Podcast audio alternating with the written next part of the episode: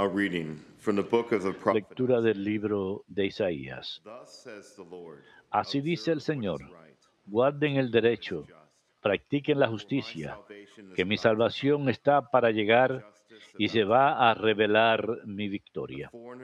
A los extranjeros que se han dado al Señor para servirlo, para a los extranjeros llamar al Señor y ser sus servidores que guardan el sábado sin profanarlo y perseveran en mi alianza, los traeré a mi monte santo. Los alegraré en mi casa de oración.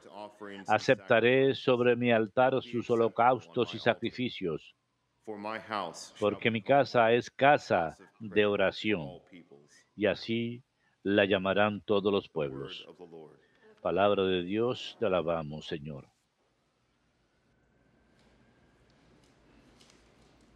Oh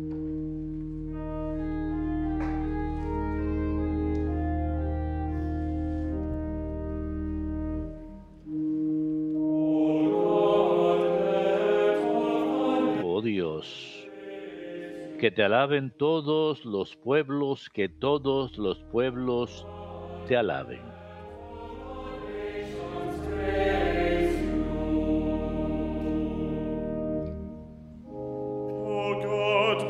El Señor tenga piedad y nos bendiga.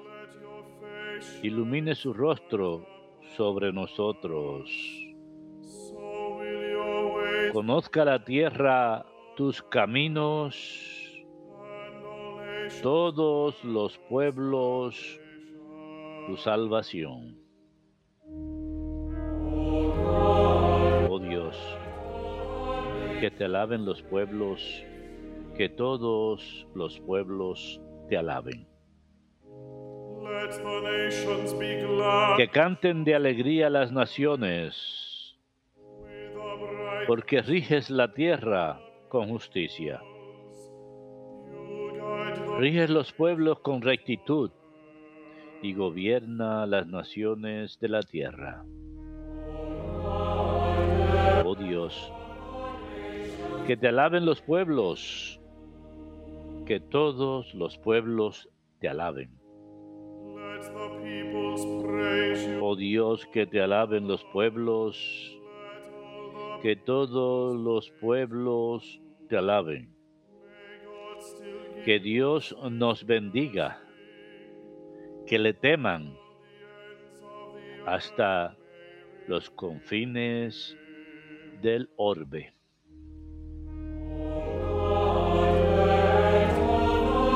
Dios, que todos los pueblos te alaben, que todos los pueblos te alaben.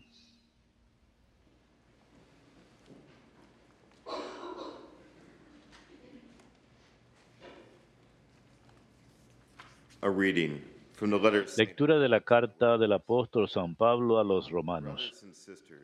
Hermanos, Les digo a ustedes gentiles, mientras sea su apóstol, haré honor a mi ministerio, por ver si despierto emulación en los de mi raza y salvo a algunos de ellos.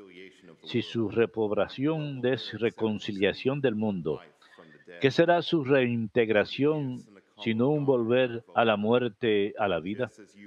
Los dones y la llamada de Dios son irrevocables. Ustedes en otro tiempo desobedecieron, desobedecieron a Dios, pero ahora al desobedecer ellos han obtenido misericordia. Así también ellos que ahora no obedecen, con ocasión de la misericordia obtenida por ustedes, alcanzarán misericordia. Palabra de Dios, te alabamos, Señor.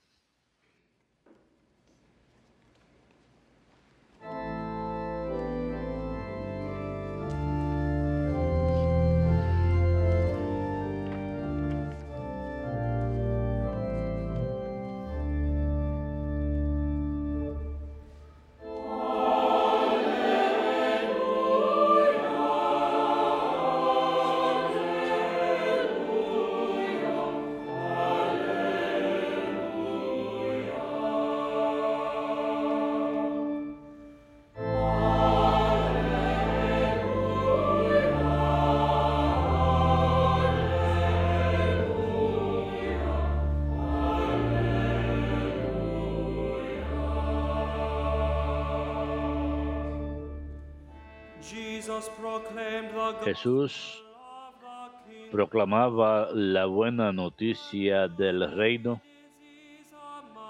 curando las dolencias del pueblo.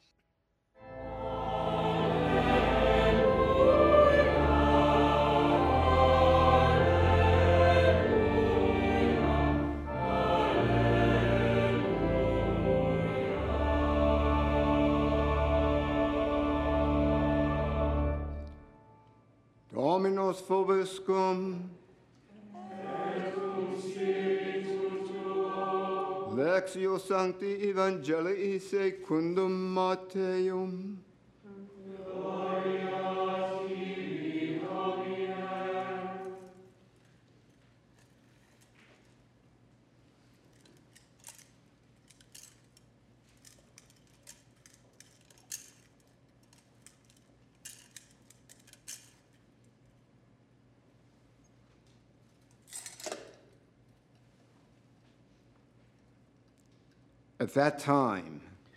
En aquel tiempo, Jesús salió y se retiró al país de Tiro y de Sidón. Entonces una mujer cananea, saliendo de uno de aquellos lugares, se puso a gritarle, Ten compasión de mí, Señor, hijo de David. Mi hija tiene un demonio muy malo. Él no le respondió nada. Entonces los discípulos se le acercaron a decirle, atiéndela, que viene detrás gritando. Él les contestó, "Sent only solo me han enviado a las ovejas descarriadas de Israel. Ella los alcanzó y se postró ante él y le pidió de rodillas, Señor, socórreme. Él le contestó, dogs." no está bien echar a los perros el pan de los hijos. Pero ella repuso, tienes razón, Señor, pero también los perros comen las migajas que caen de la mesa de los amos. Jesús le respondió, mujer, "Woman, great qué grande es tu fe. Que se cumpla lo que deseas. En aquel momento quedó curada su hija.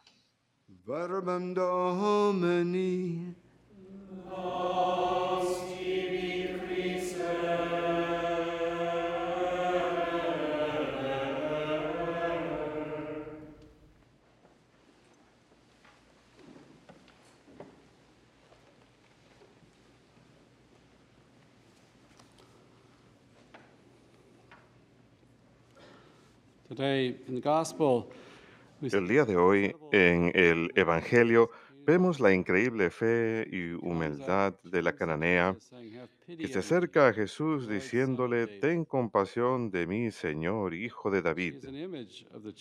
Ella es imagen de la iglesia, la iglesia universal, incluyendo judío y gentil, el llamado a la conversión y la fe y creer en Jesucristo. Y la razón por la que esto es tan asombroso es porque escuchamos que ella es cananea.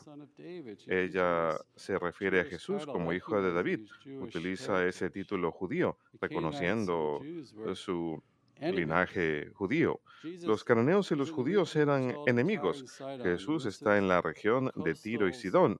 Es una, son ciudades costales al noroeste de Cafarnaúm y Jerusalén. Cafarnaúm, donde Jerusalén hizo su hogar en su ministerio.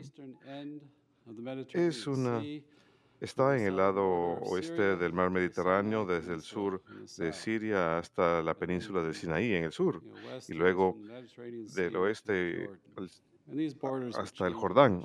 Y estas fronteras cambiarían a lo largo de la historia. Pero este era un lugar de conquista desde 1406 a 1200 a.C., en el evento del Éxodo. Es la tierra de Canaán. Los israelitas son enviados a expulsar a las naciones paganas y sus pueblos y a reclamar esa tierra como conquista. Habían de colonizar ahí después de la conquista.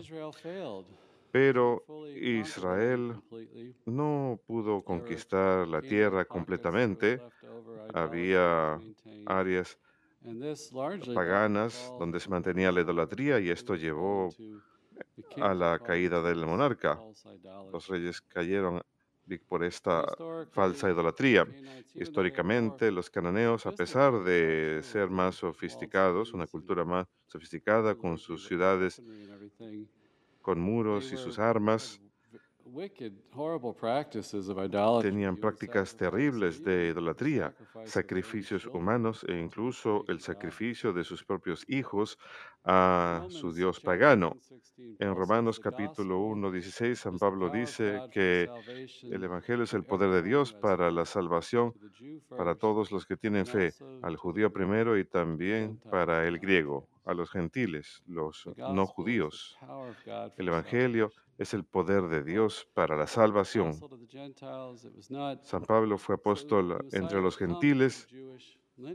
Él dijo que la salvación vendría a través del linaje judío, pero Jesús lo haría disponible para todos, estas promesas de salvación para todos, no solamente para aquellos del linaje judío por sus ancestros.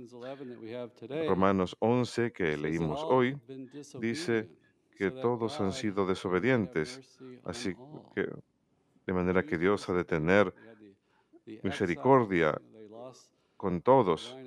Los judíos habían sido desobedientes, habían perdido su linaje de hierros, de, de reyes, incluso habían perdido el arca de la alianza durante 500 años, y Jesús vendría a restaurar este reino. María es la nueva arca de la alianza.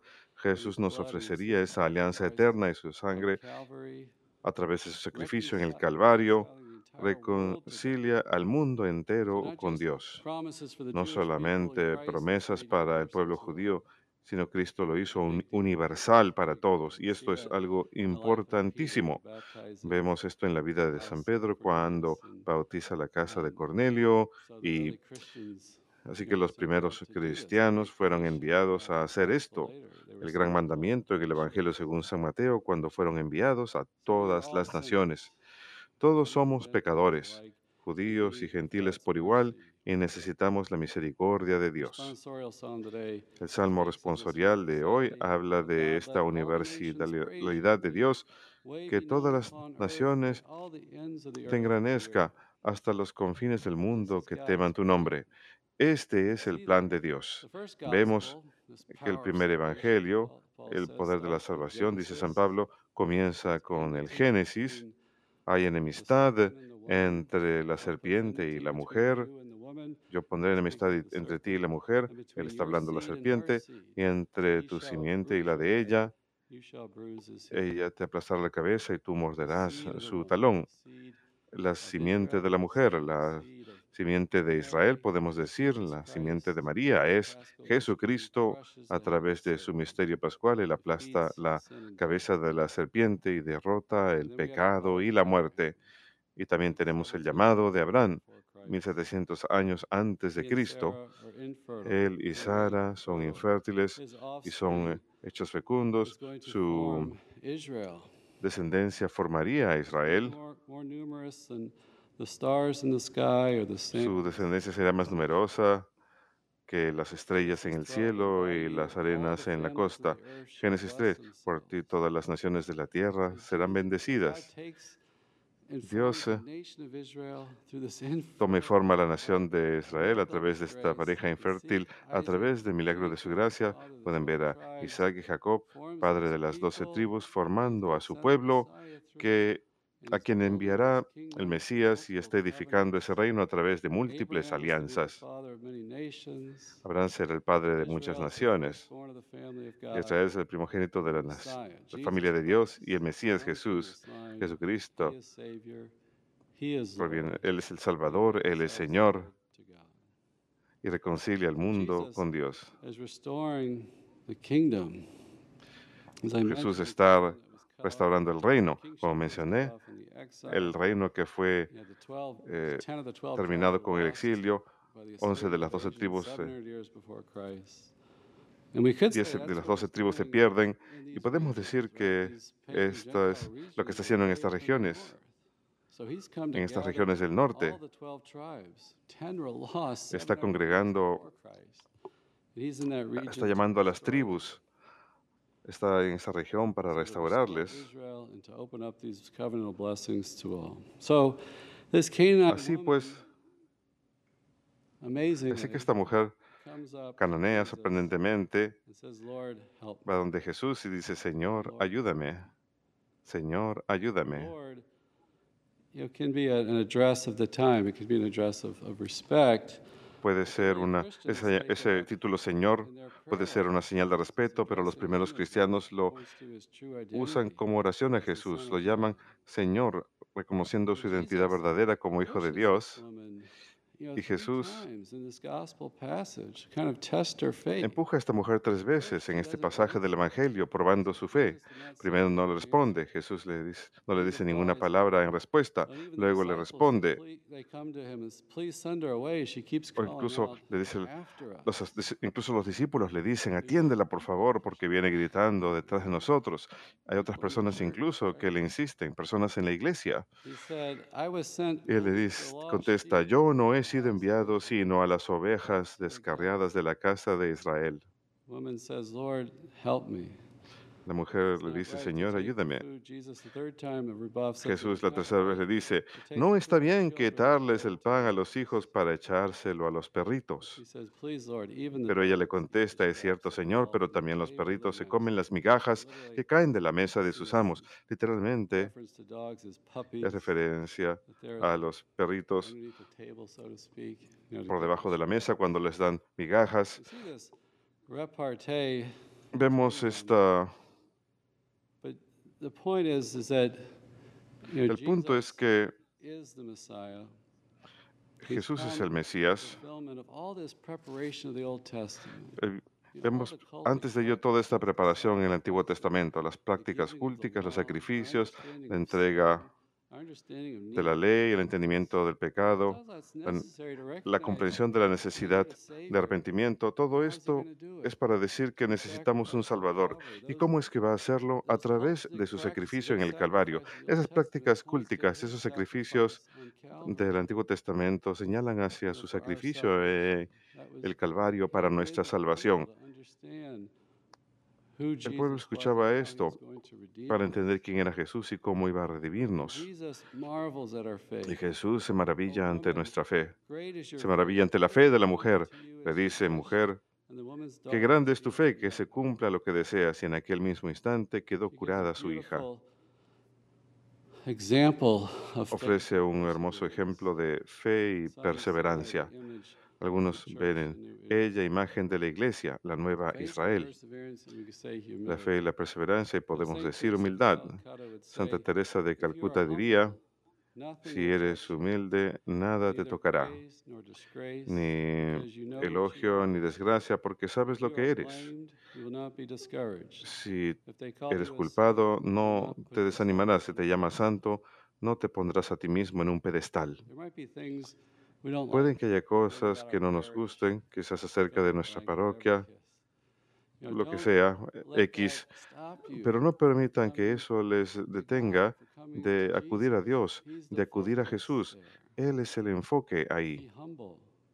Sean humildes. El padre Cajetan Mary de Bergamo, escribiendo acerca de la humildad, diría, hay santos en el cielo que no nacieron en la tierra, hay santos en el cielo que no son vírgenes mientras estuvieron en la tierra, hay santos en el cielo que no cumplieron penitencias severas, pero no hay ningún santo en el cielo que no haya sido humilde mientras estuvo en la tierra. La humildad nos atrae a todos. Todos nos vemos atraídos a personas humildes. Sentimos rechazo hacia la soberbia y la arrogancia. Jesús mismo se siente atraído a ello. Si somos humildes, tenemos eh, receptividad hacia Dios. Tenemos sed de Él. Todas las personas están llamadas a este tipo de humildad en fe y arrepentimiento. Y Jesús no rechaza la fe una y otra vez, incluso en los lugares más inesperados. Eso debe darnos ánimo. Pues si todos practicamos la humildad, puede que no tengamos dones o talentos o incluso virtudes en particular, pero podemos practicar esta humildad y fe para recibir la plenitud de esta vida de Dios que nos ofrece Jesús.